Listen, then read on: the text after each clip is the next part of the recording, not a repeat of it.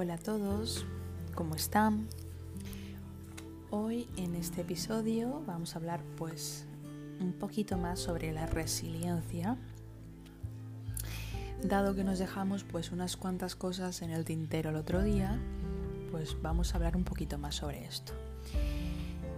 Hay una famosa frase eh, de, un neurólogo, psiconeurólogo, eh, llamado Boris Cyrulnik, que es un especialista en la teoría del apego, que dice, el dolor es inevitable, el sufrimiento es opcional. La resiliencia, como dijimos en el episodio anterior, es iniciar un nuevo desarrollo después de una situación dolorosa, traumática, y pues hace falta pues varios cabo pues varios factores como pueden ser la socialización, la personalidad de la persona, la estabilidad, seguridad, la recuperación y desde luego la cultura. Sabemos que es el renacer del sufrimiento la, resiliencia es un nuevo, una nueva forma de desarrollarse, de, de desarrollo ante situaciones dolorosas, después de pasar situaciones dolorosas. Es el renacer del sufrimiento. Os voy a contar que hay un famoso neurólogo y psiquiatra austriaco que ya pues, ha fallecido hace bastantes años, Viktor Frank, que era de origen judío, estuvo interno en los campos de concentración nazis durante la Segunda Guerra Mundial y esta experiencia, aparte que evidentemente pues, le marcó muchísimo como ser humano, pues le sirvió para observar que ante las circunstancias tan inhumanas y terribles que estaban viviendo, habían personas dentro de los campos que lograban vivir y sobrevivir mejor que otras. Y él decía que esto era porque todos aquellos que tienen un porqué para vivir resistían mejor hay determinados factores que, hacen falta para contribuir a la resiliencia. Entre estos factores, pues tenemos como por ejemplo la capacidad de experienciar, que es la capacidad de experiencia, la, forma en la que vivimos y cómo valoramos eh, lo que hemos vivido y lo que nos mueve, el amar, el contemplar una, una obra de arte, lo que nos conmueve, el escuchar música, todas esas pequeñas cositas que nos pueden ayudar, ¿no? Las, pues, digamos, alguna, algún hobby, una distracción, algo. La creatividad, ¿no? El sacar algo de la nada, encontrar recursos en momentos en los que los medios son tan escasos y el ambiente no ayuda. Y sobre todo, pues la actitud. La actitud es la posición en la que nos colocamos frente a, lo adverso, ¿no? Ante las cosas pues, pues duras que vivimos muchas veces porque la vida nos situaciones duras que a veces no escogemos, pues la actitud que tenemos a la hora de hacer frente a ellas, el humor, la valentía, la positividad, la perseverancia, ¿no? que dentro de esta actitud también vendría a ir un poco lo que es la personalidad también de la persona. Si somos personas pues que tenemos una actitud negativa ante determinadas cosas, pues más complicado pues que se pueda llegar a, a ser resilientes, ¿no? Que no quiere decir que no lo seamos, porque cuidado, que todos nacemos con ella, como dijimos en el episodio anterior. Lo que pasa es que hay personas que la desarrollan y otras pues que la mantienen ahí dormida en una cueva. Pues bueno, lo que tenemos que hacer es primero empezar con la capacidad de autoobservación. Las personas resilientes, todas, hacen el ejercicio de preguntarse qué parte del problema que están experimentando son resultado de las causas externas y qué parte puede tener que ver con ellos mismos. La cuestión es que se identifican los factores de los cuales son responsables, son honestos consigo mismos, por supuesto, y se responsabilizan, se hacen cargo. Sin embargo, cuando la causa de la adversidad es externa y se escapa pues, al, al control de la persona, también saben lidiar con la incertidumbre y ponen energía en gestionar sus propias emociones. Así que por lo tanto, pues son personas flexibles y con esto nos referimos a la flexibilidad psicológica o a la capacidad de ver más allá, de vislumbrar otras formas o caminos. Debemos adaptando mejor a las circunstancias. Esto es lo que hace a la persona resiliente tener un mayor equilibrio emocional frente al estrés. Pues si algo que ellos puedan solucionar se pone en manos a la, a la obra, son resolutivos y sobre todo si algo se les escapa de su control, tratan de tranquilizarse y esperar a que pase la tormenta. Además que pues bueno, las personas resilientes son creativas porque son capaces de imaginar formas y caminos muy variados para alcanzar lo que les motiva y para solventar las dificultades.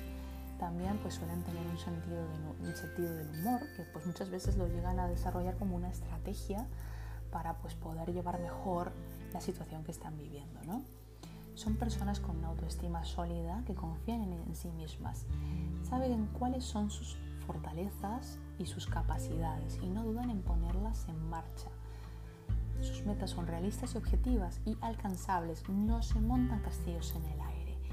Y aún así suelen tener una visión optimista de los resultados, más allá de que los resultados muchas veces pues no puedan llegar a ser los que realmente ellos esperan. ¿no? Son personas empáticas, saben conectar con otras personas y ante situaciones adversas buscan el apoyo social como una manera de afrontar y sobrellevar lo que les está aconteciendo. Entienden las dificultades como, como momentos puntuales de la vida, circunstancias que pasan, que pues todos las pasamos, y como oportunidades sobre todo de aprendizaje y de desarrollar nuevas capacidades. Son personas que practican la conciencia plena, el aquí y el ahora, que no se rodean en el pasado ni anticipan el presente. Son conscientes de cómo es el pasado que les ha podido influir, para bien, para mal, y de hacia dónde quieren seguir caminando en pro de una presente fiel a su sentido de vida. Todos podemos desarrollar la capacidad de resiliencia cada vez que superamos cualquier circunstancia difícil y nos detenemos a mirar cómo hemos podido atravesarla y sobre todo salir de ella. Hay que observar los recursos que hemos utilizado y para ello lo que nos ha ayudado a mantenernos a flote en medio de las tempestades de nuestra propia existencia. Por eso es que os voy a dar unas pequeñas claves para poder ser más fuertes emocionalmente. ¿Qué es ser fuerte emocionalmente? Cuando estoy hablando de ser fuertes emocionalmente, no estoy hablando de perdernos a la brutalidad, de ser personas frías, o sobre no sentir absolutamente nada por la situación o por nadie. ¿Vale? No. Estoy hablando de que nuestro objetivo no es anular ni negar ninguna emoción por desagradable que nos parezca, ni tampoco es no sentir dolor. La vida a veces puede ser muy maravillosa y otras veces puede ser muy dura. Y por eso el objetivo de desarrollar nuestra fortaleza, de desarrollar nuestra fortaleza emocional es desarrollar, entrenar nuestra fortaleza interior y luego aplicarla a nuestro mundo emocional. De esta forma, pues nos convertimos en personas pues, más conscientes, más fuertes, más comprensivas y podremos sobrellevar mejores los retos de la vida. Pero bueno, antes de convertirnos en personas emocionalmente más fuertes y más estables, tenemos que dar estos pequeños pasitos. Lo primero es ser consciente de tu mundo interno. ¿Cómo conocer nuestro mundo interno? ¿no? Conocer cómo funciona la relación entre tu cuerpo, tu mundo emocional, tus pensamientos, así como poder observarlos sin dejar que nos inunde. Esto es fundamental para entenderte, para tolerar las emociones en lugar de huir de ellas, especialmente las que son desagradables o displacenteras. Por lo tanto, yo os recomiendo que para poder conseguirlo, pues como os dije en el episodio anterior, tocamos el tema de la resiliencia, practiquemos la meditación consciente o el mindfulness. ¿Cómo se hace? Pues bueno, es un ejercicio genérico que es bastante sencillo y que usamos, pues bueno, eh, básicamente lo que hacemos es pues, tomarnos nuestro tiempo para poder ser conscientes de lo que sentimos. Voy a explicar más adelante. Hay que aceptar cualquier emoción y sensación que surja dentro de nosotros, ¿vale? Como ya pues, habíamos pues, observado, pues muchas veces las emociones que nos producen sufrimiento pues no nos gustan, ¿no? ¿A quién le gusta sufrir? No sabemos qué hacer con ellas, si tendremos que ir, refugiarnos en miles de tareas para no conectar incluso en el sufrimiento, ocupar el tiempo y distraernos y distraernos. Pero el problema de todo esto es que al final el huir, estamos al huir dejamos que nos inunden y sobre todo que nos dominen. La paradoja es que cuanto más queremos huir, más fuertes aparecen los síntomas. Para liberarnos de esto, debemos aprender a no juzgar las emociones y a vivir el dolor, aceptarlo y crecer con él. Tenemos que recordar que ninguna emoción es buena ni mala, solo nos dan mensajes pues, de diferentes cosas que hay en la vida, que debemos cambiar o al menos pues darle una vueltecilla. Por eso, la próxima vez que te pase algo, lo primero que tienes que hacer es sentarte e intentar observar qué te quiere decir tu síntoma, de dónde puede surgir y qué necesidad está poniendo frente a ti. No huir de nuestras emociones, hay que empezar a cuidarnos. Hay que conocer nuestras heridas. A veces, pues el sufrir y las emociones especialmente pues cuando sufrimos de síntomas de ansiedad, perdón, miedo, tristeza, a veces surgen sin saber de dónde vienen ni por qué. Otras tantas sí, ¿no? Pero muchas veces pues no. Es probable que entonces tengamos que observar nuestras heridas del pasado pues para conseguir sanarlas.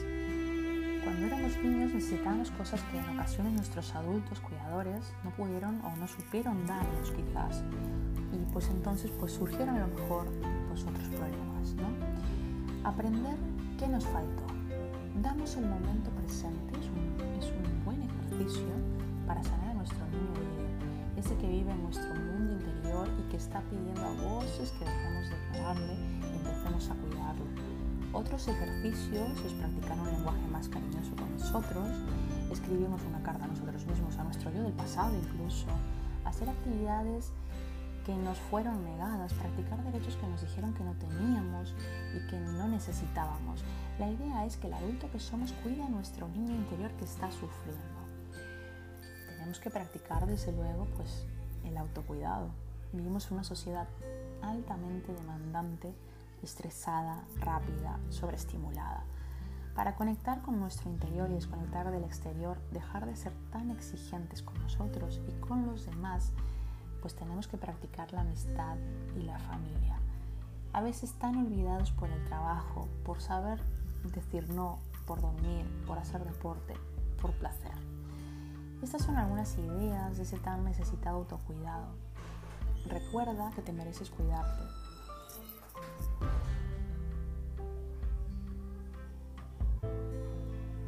Recuerda que te mereces cuidarte. Porque, no porque trabajes y te esfuerces mucho, sino porque eres una persona maravillosa. Tenemos que entender que la vida, entiende la vida, pues entenderla que la vida es un cambio constante, que la vida es como una ruleta. Los budistas, los budistas hablan del desapego como la aceptación del cambio constante de las cosas, de no pretender que algo que es dinámico se vuelva estático. El desapego no es dejar de querer a quienes nos rodean, al contrario, cuidar a los demás y a nosotros mismos, pero aceptando que las cosas no van a permanecer inmutables, que la vida es un proceso de cambio y debemos saber fluir con ella. Lo contrario pues, es aferrarse al sufrimiento. Tenemos que observar que las cosas que te pasan son retos a conseguir. La vida nos va a poner obstáculos. Depende de cada uno de nosotros observarlos como retos y como problemas. Pero tenemos que recordar que no tienes que poder con todo. A veces necesitarás apoyo y ayuda, otras necesitarás renunciar a ciertas cosas, otras quizás luchar en algunas aceptar y en otras pues quizás aprender a saber cuándo es cuándo hacer lo que es indicado, lo más indicado para aprender a vivir. Por lo cual tenemos que pues no ser tan apegados a las cosas. A veces hay que aceptar las cosas y dejarlas ir, renunciar. Y otras veces, pues, ¿por qué no? Pedir ayuda. Todos la necesitamos. Tenemos que elegir bien nuestros pensamientos y nuestra forma de vivir. Gran parte del sufrimiento que tenemos lo genera nuestra propia mente.